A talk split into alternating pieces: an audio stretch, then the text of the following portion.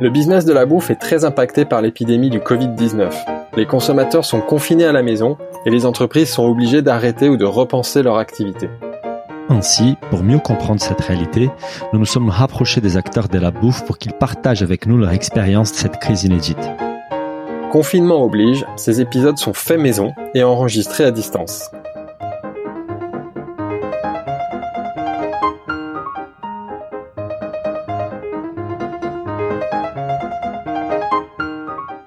Bonjour à toutes et à tous. Euh, Aujourd'hui, c'est un épisode plus que spécial. Nous avons une star internationale avec nous et toute sa famille, en direct de l'Italie.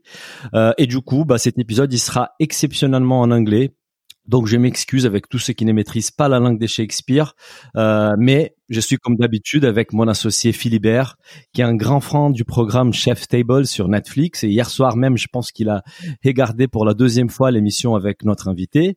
Euh, il est tout excité euh, parce que c'est notre invité, il est chef du premier épisode de la première saison. Good morning, Phil. Good morning, Daniel. I confirm I'm very excited. It's a great pleasure today. so our guest today is not one guest, but it's a whole family. Uh, the family of a very famous Italian chef. He holds three Michelin stars with his restaurant Osteria Francescana, which is considered by many as the best restaurant in the world. He's also behind the non-profit organization Food for Soul. Uh, actually, this initiative in Paris is called Refettorio pa- Paris and was launched in March 2018 in the crypts of the Madeleine Church. Uh, the restaurant offers meals to the homeless and refugees while fighting against food waste. So we are today with Massimo Lara and Alexa Bottura. Ciao familia Bottura. How are you? I'm good. I'm good. In French, okay? I'm introducing uh, one thing in French that is very important. Yes. Please. Je pense que la première chose que je veux dire euh, dans euh, cette transmission, c'est que je dois dire que le tout Paris, c'est vraiment une cité incroyable, très soci sociale, qui travaille en ce moment très difficile pour euh, euh, on va en serve 5000 euh, réfugiés, migrants, euh, euh, quelqu'un en difficulté. Et tous les grands chefs de, Paris sont avec le réfectoire euh, gastronomique de, de, de, la Madeleine et on travaille euh, ensemble on fait un travail merveilleux. 5000 tous les jours. Bravo Massimo pour ces mots en français, bravo. C'est pas moi, c'est JR, Maxime et tous les réfectoires de, de la Madeleine qui travaillent comme ça. Et bravo pour l'initiative, on y reviendra in, in English, yes. On, yes, let's go back to English. We'll go back to that, Massimo, and I would like you to talk to, to tell us more about this. Uh, but so before we start, for, I just want to uh, thank Alexa first for arranging all of this. It was very nice, Alexa. Thank you so much. And are in kitchen quarantine. yes, she's it was their idea. I know, I know. She's gonna tell us about this. So before we we we we, we spend too long doing introductions, uh, of course, the focus today is gonna be uh, kitchen quarantine. But but we have this very ritual question we ask at the beginning of every episode of of our special edition during the lockdown, uh, Massimo. And the first this question is: When did you realize uh, the impact of the crisis, and what were your first reactions as a restaurant owner? I was very, you know, uh, worried when uh, they they were like uh, our government locked down all the airports and uh, things, and the companies like American Airlines or um, was uh, refusing to land uh, in Milan. Uh, or companies like British Airways, they were canceling flight to Bologna. I said, mm, this is going to be very difficult for us that we have a very international uh, clientele. So, um, but uh, from one day to another, all these um, people, international guests, they cancel the reservation. The day after, all the Italians they start calling us uh, asking for tables. So, is there a table maybe with the quarantine and the virus? Uh, you know, and uh, we didn't lose any table till the Saturday night. The, I think is the 8th of March when they declare Modena as, as a red zone. Wow. So at that point, the 7th, Saturday, the 7th of uh, March. Saturday, the 7th of March, uh, we were fully booked in uh, Maria Luigia, Casa Maria Luigia, our uh, um, country inn, uh, in Francescana and Franceschetta, the gastro bistro. Uh, at 10.30, it's like the panic was spreading in the rooms. And, um, you know, the day after, we we took like a couple of hours, me, Lara, and uh, Enrico, our staff, um, our managers, you know, and decide what to do. So as soon as uh, we have, uh, we really care about our staff, our people, because we treat them like a family, and um, we decide uh, Monday morning to announce that we were closing, even if we were fully booked for lunch. But but the official the decision from the government to shut down the restaurant was at the end of the week, so it was like uh, shut down uh, was uh, five days later. Okay. But those uh, those days we didn't know what to expect. But um, you know, red zone you can serve uh, lunch, no, and uh, all the modernies they were like making reservation, and we were fully booked every lunch. But we decided to keep our staff um, uh, safe. Safe, yeah. And um, I think that was a great decision because a lot of restaurants uh, and uh, they decide to follow our example and uh, keep uh, everyone in safe. And, and and right now, what's the, the impact on your business? Uh, I suppose that your restaurants are closed. You make me laugh you know like we have uh, we have uh, our team uh, at Torno Subito in Dubai that is stuck there and uh, the, the the business is closed. Our staff uh, of Osteria Gucci Florence and uh, and Los Angeles is closed. All the activities in Modena like catering restaurants in hotel is like closed so mm, the impact is pretty, big. pretty, pretty big, intense. Did you try to organize some initiative like delivery or takeaway? Yeah, we are doing we are doing that because the one who suffer the most uh, is the gastro bistro, the Franceschetta, because we have uh, we keep prices very affordable for the young generations to approach to a gourmet meal with uh, the right uh, amount of money. so it's kind of they're suffering a lot. So we decide to open to go with. Um, with Franceschetta and is doing pretty well. But uh, Modena is not Paris, you know, it's like.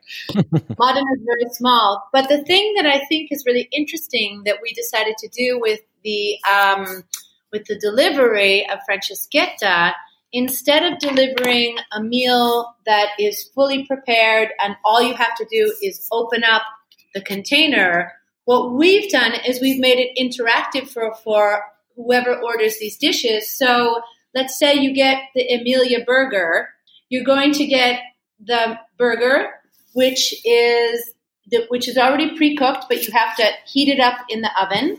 Yeah. We suggest that you have the homemade bread for the bun, and we give you all the instructions, kind of like IKEA with diagrams. So then we say toast the bun. The sauces are all made and they're in separate containers. So you assemble your burger so that you can eat it whenever you want to eat it. You eat it at the right temperature. Same thing for the pasta dish. So we have a pasta dish where it comes with the right amount of pasta. It comes with the anchovies to heat up ahead of time, already cut, already prepared, and the pasta sauce on the side. So in a way, it's encouraging people not only to deliver something, but to cook together, to show what it's like to be behind a restaurant and assemble a dish. But most of, uh, but, but also because uh, the quality, no? The quality of the pasta that is already prepared, the quality of the pasta that you have to cook it. You t- it takes like uh, 13 minutes to have pasta very al dente. Mm-hmm. So we re- we prepare the sauces and uh, the pasta is there. So uh, and this it's was fun for important. our team too. It was very, it was a good intellectual activity for them. It was a good team building way. Each one was at home, they were in quarantine, and then we found a way to put it together and use the least amount of staff of people actually working together. So people prepare the different sauces separately and the different things, and then they're composed. And so this was a, a very good working skill for us also to think about how we may have to work in the future if we're not able to return to our beautiful tables and restaurant environment. Um, and so- to understand better, like the idea of family uh, in this uh, situation, they're not uh, just a Franceschetta team, but is Francescana, Maria Luigia. All the people they live uh, very close uh, to the kitchen uh, where we prepare these uh, meals. Uh, that is uh, the the prep uh, kitchen of Osteria Francescana.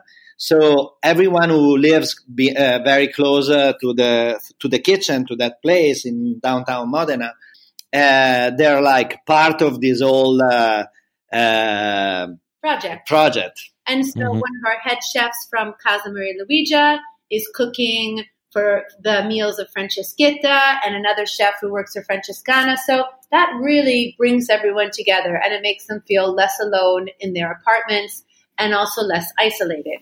And just one question, because you said that, uh, I mean, you mentioned something which is that this might last for a while. And, and here in Paris, our, uh, in France, our president uh, spoke a few days ago where he announced that we uh, maybe uh, lockdown will start. Uh, we'll start getting out of this lockdown on May 11th, but he said already restaurants, bars, hotels closed. Uh, what's the situation in Italy? I, I suppose it's very similar. No, it's the same because uh, the, I spoke with um, the guy, the virolog, like the doctor in Rome, who's part of the commission, um, and is a very good friend of mine since long time. And uh, he said uh, it's gonna be very difficult for uh, events, uh, catering, um, disco, discotheque, or whatever it, places where you have uh, a symbol of people um, uh, to open. They're going to be the last one. Uh, restaurant like ours, maybe Osteria Francescana, there's a big, uh, is a beautiful uh, proportion between square meters uh, and people. So we have uh, very, tables that are distant like two, between two and three meters, one from the other. So they're like kind of ready to reopen. Mhm. But uh, you cannot take Francescana and say, yes, you can uh, open, and uh, others say no, you know? Of course, everybody has to, and and some of our uh, people that we are talking to here, they, they the concerns is that even if they are able to reopen tomorrow, if they can only have half of the of the the, the seats available for them as a, it doesn't work from a business point of view because they have very small margins. I mean, you know that better than anyone. But it's not about business point of view. It's about uh, just uh, uh, try to rethink and to relive uh, the atmosphere of Mhm. being together. No, it's not about the business point, but the business point of view now is devastating. Yeah, I think what, Mas- what Mas was saying is Depression, you know. Yeah, it's like we aren't even thinking from a business point of view. We're thinking about how do we keep our team together? How do we Alive. keep people in a positive headspace? You know, without our team, we're nobody. You know, we're Yeah. just uh, we're a family cooking in kitchen quarantine, which is fine, but we need to really assure. So even if we're only going to have three tables, we'll definitely start up because we need to make sure that we don't lose our momentum, our spirit, our energy, and even just to be an example for other restaurants and for other chefs so they don't lose hope um, that there is future. And I think we have to really believe that, That- there is future. Maybe you want to talk about the future. Saturday, Saturday and Sunday, um, we had this uh, dinner that we, as a Eastern day, uh, prepare a lunch, prepare for the um, hospital for all the doctor, nurses. Uh, you know, they're like the real heroes of this quarantine, and. And uh, the staff uh, from Maria Luigia, from Francescana, everyone was like, "I want to come, I want to come, I want to help." Even the chef at uh, um, in Florence at uh, Gucci Osteria, that she's uh, Karime uh, Lopez, she's Mexican, and she's uh, Taka's wife, my sous chef wife. And they came and they help to cook because they really need this kind of action, you know. Mhm. So, but to keep everything, uh, at least we Lara mentioned uh, futures. Let's let me just uh, cut you one second, uh, Massimo, because I, we really want to talk about the future. It's it's how we will like to end this episode uh, with how you guys are seeing uh, this evolving and how your actions for the future. But before we talk about this, I just want to go back to to the main topic, in theory, the main topic of our chat today, which is the initiative that you guys have launched uh, kitchen quarantine. Uh, could you tell us more about how did you decide to to launch this initiative? Uh, how you organize yourselves? We want to learn more about this. I think well. I think Alexa has to speak about this because of that. Yeah, uh, you're right. um, well, it was really spontaneous, to be honest. Uh, I I think I I'm I've been working at Maserati um, since October, and so when lockdown happened, uh, that is Maserati here in Modena. Mm-hmm, the car, the car brand um, I was home, and then um, I saw my dad close the restaurant and everything, and so I figured like that was a crazy experience for me. I never seen my dad at home so much, and so one of the first nights that we were in quarantine, obviously, like us, my generation, we started FaceTiming and WhatsApp calls, and we were trying to we were doing aperitivo. Um, it was uh, we were just doing aperitivo uh, um, virtually and all of a sudden, my friends were like, "So, what's your dad doing? How's he handling it all? What's he and cooking?" So I went upstairs, and my dad was cooking, and so they asked, like, they like we started almost filming a pre-episode of Kitchen Quarantine where like they were asking questions, and my dad was explaining. He was just making like pasta al pomodoro or something. Oh, he was making guacamole. That's right. And um, and so after that, I figured, hey, like, why don't we maybe see if the share with the world? And if my friends are interested, why wouldn't anybody else be interested? So the first episode was a really short episode. We had did, we did a really quick Instagram live of it uh-huh. and we got really good response. And so then we started, um, I think the first episode was probably like the 11th or the 12th. And then from there, almost every night we do it like from either 8 or 8.30. Um, since time changed, we started doing them at 8.30 p.m. on my dad's Instagram live. And, uh, we do different recipes and it's cool because you get, it's a homemade family style. It's not, edited. It's not. It's like very uncut. So you have my you have dad uh, who's cooking, mom that's dancing, Charlie that's yelling Complaining. in, in, a bad mood. Very natural, yeah. It's super natural, and every and we've gotten really positive feedback from how natural it all feels. And so I stay behind the camera. And dad explains generally the recipes either in Italian or English, and then mom translates either in Italian or English. So it's bilingual because we got initially we were doing them only in English because we got a lot of feedback from the international audiences. But then Italians got upset, so then we started doing it all in, in a mix. But it's been a great way to also keep our family together. Yeah. As Alexa said, you know, Alexa was born one year after we opened Osteria Francescana, so both of my children have never known a world where their dad is home cooking. He's always at work. And my kids grew up going to have um, staff meal with the staff of Osteria Francescana at seven o'clock if they wanted to see their dad at dinner. Or if someone was celebrating their birthday, we'd go to Osteria Francescana in the back having staff meal because there was a big tiramisu for someone's birthday. So they've always lived behind the scenes and having their dad at home actually cooking a meal is like, wow, dad, you really can cook. This is cool. So they're also getting very interested in food and um, yeah, it's cool. Charlie has become a, the gourmet of the family, so official taste tester. Exactly, official taste and tester. Our fridge, which generally was always very, very empty, except for major holidays, which is like Christmas holidays. Now we were looking at it last night, and it's filled with like incredible foods that we've taken, and then what we've made, and it's incredible yeah. how much you can no, make but, simple. Uh, we don't we don't want to sound that uh, we don't care about uh, eating home uh, it's always uh, pretty much empty because we care about not wasting food. Exactly. That is different. Yes, yes. So we have just uh, the right quantity to cook for a couple of days. Mm-hmm. And uh, because, uh, like, uh, to, to us, wasting is one of the worst thing, especially in moments like this. And so many recipes Massimo's coming up with are all about using the ingredients for two or three days. Yeah. Yeah. Especially basic preparation uh, are extremely easy to move them uh, from uh, a different point of view and see what you can do with uh, you know, fish stock or like vegetable uh, soup or whatever, uh, mixing together and rebuild uh, a new uh, thing completely different from uh, the one you had in mind uh, when you prepare it. Yeah. And, and what are the results of these uh, videos? Uh, you mentioned before that you have a lot of feedback. I imagine that is positive feedback. Did No, you see? you have no idea. Incredible.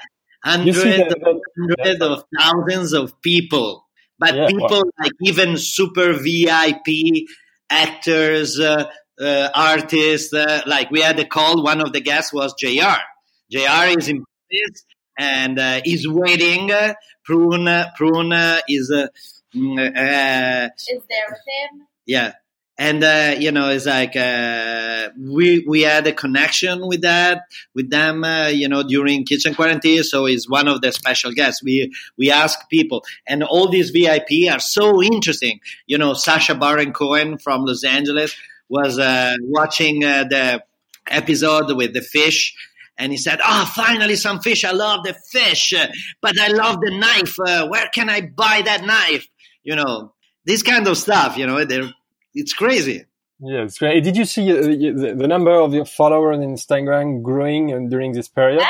The follow So, number yeah. Instagram did Yeah, we are like now 1.3 million. Yeah, and be, and be, and before you are I think it was one. One point, One- almost one. Yeah, 200, 200. Yeah, because now like uh, it's kind, it's kind of between two and 300,000 people.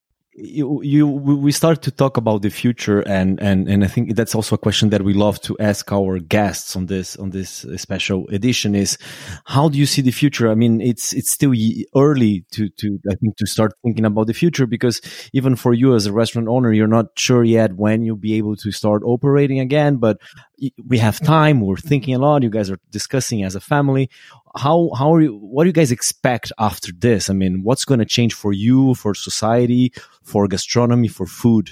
Actually, Enrico came up this, with this idea of uh, futures. It's um, it's uh, a way not to, yeah, of course, to get money in the bank now, but also to see the reaction of the people, uh, our guests from international guests, most of the time, most of, the, of all international guests, what they were thinking about the future of uh, gastronomy in uh, one day. So explain, explain, Lara. So basically, um, we have created four different um, experiences that can be bought, prepaid packages that um, are valid until December 2021. And they have economic advantages. So putting together a special meal at Francescana with sleeping at Maria Luigia, oh, Francescana and Franceschetta, two different separate meals, four different combinations that um, basically give our guests not only an economic advantage to buying them ahead of time, but also give them uh, an opportunity to make a reservation uh, through a priority booking system. So no longer having to wait online or wait to the first of the month to make the reservation. So giving them also a special service for investing in our future. And this is a way, as Massimo said, of putting some money in the bank to keep our employees employed and not putting them on unemployment, but also to just explain to the world and, then tell everybody we believe in the future of Osteria Francescana. We believe that we'll be opening and serving you. We believe the airlines will be flying you to Italy, and we all need to think in that positive state of mind. It's on our website if you want more Yeah. information. and they went uh, like they went uh, completely sold out immediately. already And we reopened uh, the reservation just uh, Eastern at like twelve o'clock. So it's like uh, um, it's unbelievable. The response uh, of this uh, is so good. So I'm very positive, you know, very very positive. And um, uh, so what? How can I see? I see. I see. Uh, after a couple of months, especially for the Italian, because in the beginning it's gonna be it's gonna be very difficult to fly. The people there will be kind of diffident. Maybe it's gonna start. We're gonna start uh, from the uh, between the European community, move around. So, but um, I have the the feeling that uh, Next summer is going to be about uh, Italian customers. And um, I said, uh, I said, uh, I said uh, to my guys, uh, I organize a um, creative exercise, a creative exercise, and uh, the theme was Sgt. Pepper's Lonely Heart Club Band. So the Beatles. A culinary so, exercise. A culinary exercise. You have to express and show me what what is uh, Sgt. Pepper for you. And um, it's it's an exercise that I usually do uh, all year with my team uh, to keep them uh, motivated and uh, to teach them uh, how to think.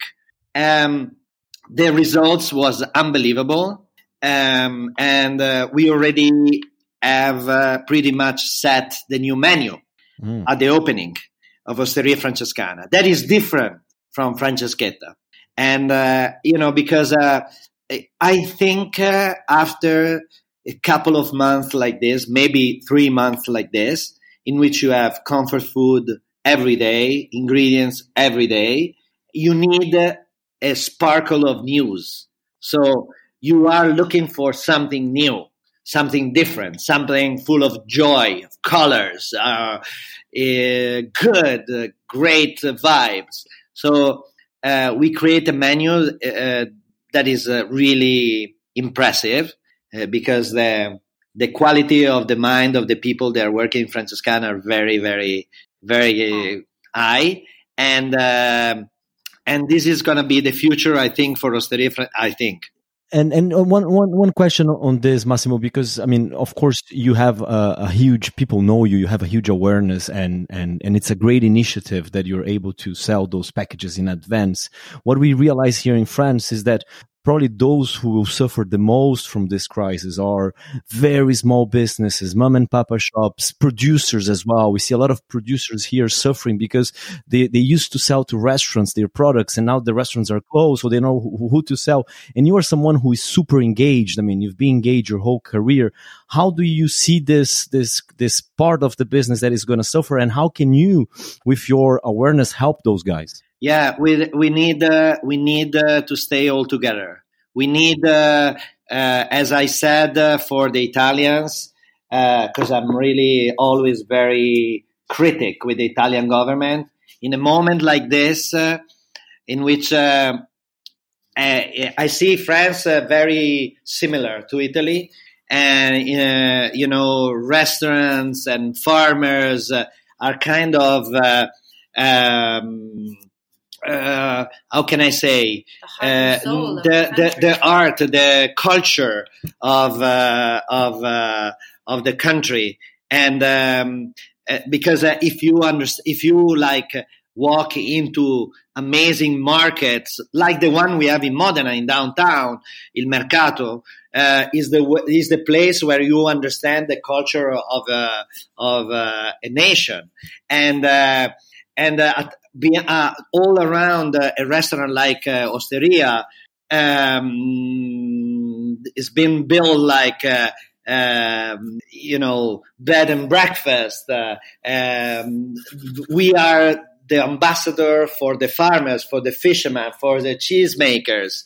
And uh, thousands of thousands of family they were coming from all over the world to understand what was the peculiar uh, and the, the Modena sta- uh, gastronomic state of mind, you know, with Parmigiano, uh, understand uh, how Parmigiano is made, uh, how the balsamic vinegar is uh, created. So it's extremely important that all the, the most influential chefs, they keep fighting, they keep promoting the terroir and their real ambassador because um, it's um, it's a uh, it's uh, it's like gastronomic tourism. You in France, you have it since much longer than in Italy.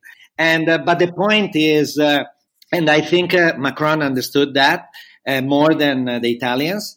Um, we need, especially the small business, we need cash, cash to pay not just the bills, to pay mm, taxes, to pay all this kind of stuff that is going to be, uh, but to pay employees, to pay farmers, to pay uh, at the end of the month all these bills that, like most of the time, especially in the highest uh, ranking restaurants, are like small farm that they're like always focus on on quality, on dreams, not money, not making money. Because our restaurant like this, you know, they're not a money machine, but they are like, uh, you know, we believe in culture and we believe in dream, and we cook because of the dream that we have. And um, so we need to open as soon as you can but before the opening, I think the government has to do that. And European community has to support this. Because in Spain, they have the same problem.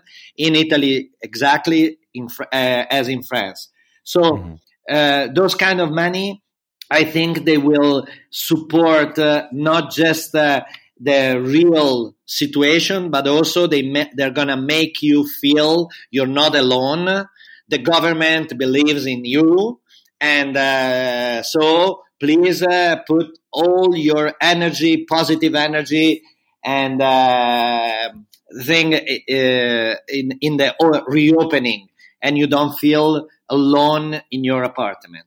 And, and regarding the vulnerable people, you mentioned before the refettorio. Sorry for that. Yeah, of course. Those are the ones who suffer the most because you know even you know the, the, the refettorio was uh, most of the time their home so they were coming in, walk in, feel so comfortable, spend a couple hours in a warm place, uh, hugs uh, with uh, hug by all these volunteers, and uh, treat them like kings. Uh, and now they don't have it. Yeah, of course. We uh, at the, at the end we we prepare thousands of thousands of meals uh, all over the world in Rio, London, Milan, Bologna, Paris that we deliver, but uh, you know, it's different. And is the is the refectory is opening now during the crisis, or do you? No, have... they're like uh, no, we can't. No, we, no, we are. Yeah, we are open. We've basically transformed what we're doing. Instead of we're not allowed to have guests come in and have a meal. So, for example, in Paris, we began making um, meals to deliver in, in, boxes. And at first, we were just doing the, the our capacity, so we're able to cook for about hundred meals. And then JR and his team, who are helping doing the deliveries, JR has a pickup truck, and so he was delivering to different neighborhoods where a lot of our guests were typically coming from, from the main kitchen in the Madeleine. And they started talking to other restaurants that they know and those restaurants that were closed, would those restaurants be interested in also cooking meals for free for people in need? And I think they're up to 5,000 meals now a day yeah. that not only Refettorio Paris is cooking, but other restaurants around Paris, and they're cooking it all for people in need, all meals for free. And this is incredible because it shows that we could be kind of a trigger to everyone else getting involved. And it's keeping the restaurant's alive in the sense that the chefs are there working and they're happy and they feel like they're doing something to help the crisis. Um, and it's helping all those people in need. So all of our refectorios, whether it's London, Paris, Milan, Rio, are all doing something different, transforming what would be a place to have a meal into different services for the community. Uh, it's it's uh, it's interesting because yes, here in Paris there are many initiatives like like the ones you guys uh, initiated with Refettorio as well, and we see a lot of chefs working to to feed the the, the doctors in, in the front and, and helping with our uh, and and we're uh, we're very happy to see that because people really getting together and and working as a team.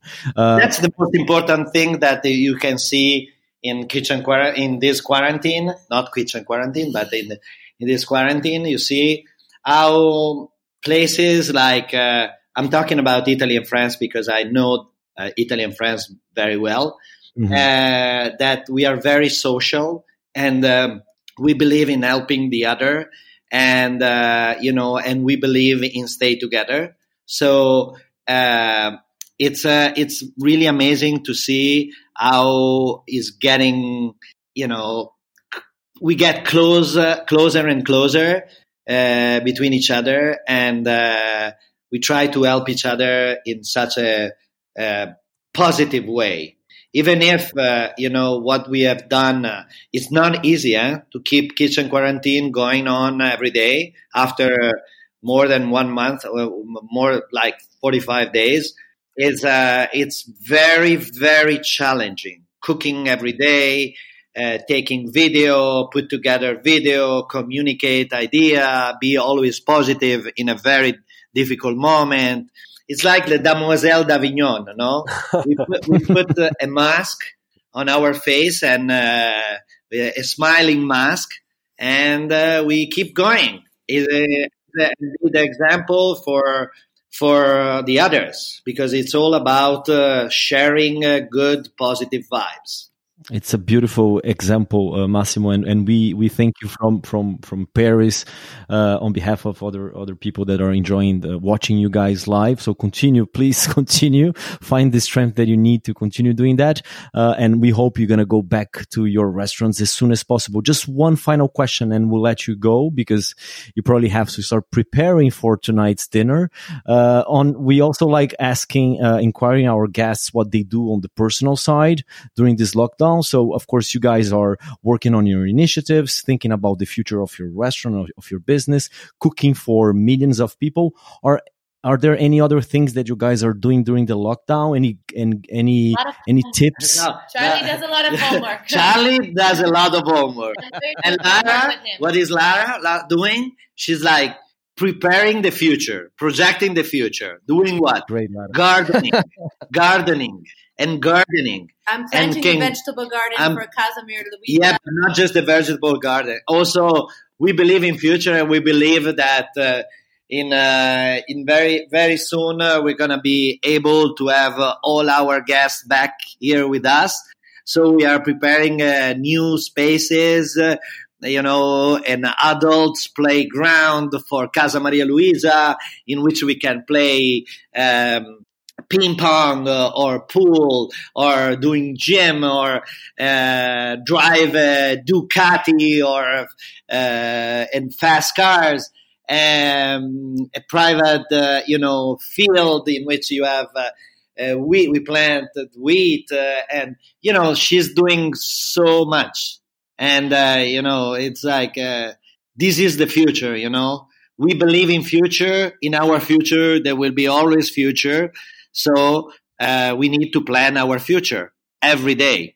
Oh, that's a beautiful message to, to, to finish this. Thank you so much for taking the time. Grazie mille. And uh, we hope to come visit you in person sometime this year or next year. Yes. Exactly. Okay. Ciao, Ciao ragazzi. Thank you so much. Ciao, grazie. Thank you Bye. very much. Grazie mille tutti. Si le podcast vous a plu, n'hésitez pas à le noter 5 étoiles sur votre appli et surtout partagez notre podcast autour de vous. Nous vous invitons également à vous inscrire à notre newsletter pour essayer voir les prochains épisodes. Pour cela, rendez-vous sur le site businessofbooth.com. À, très, bientôt.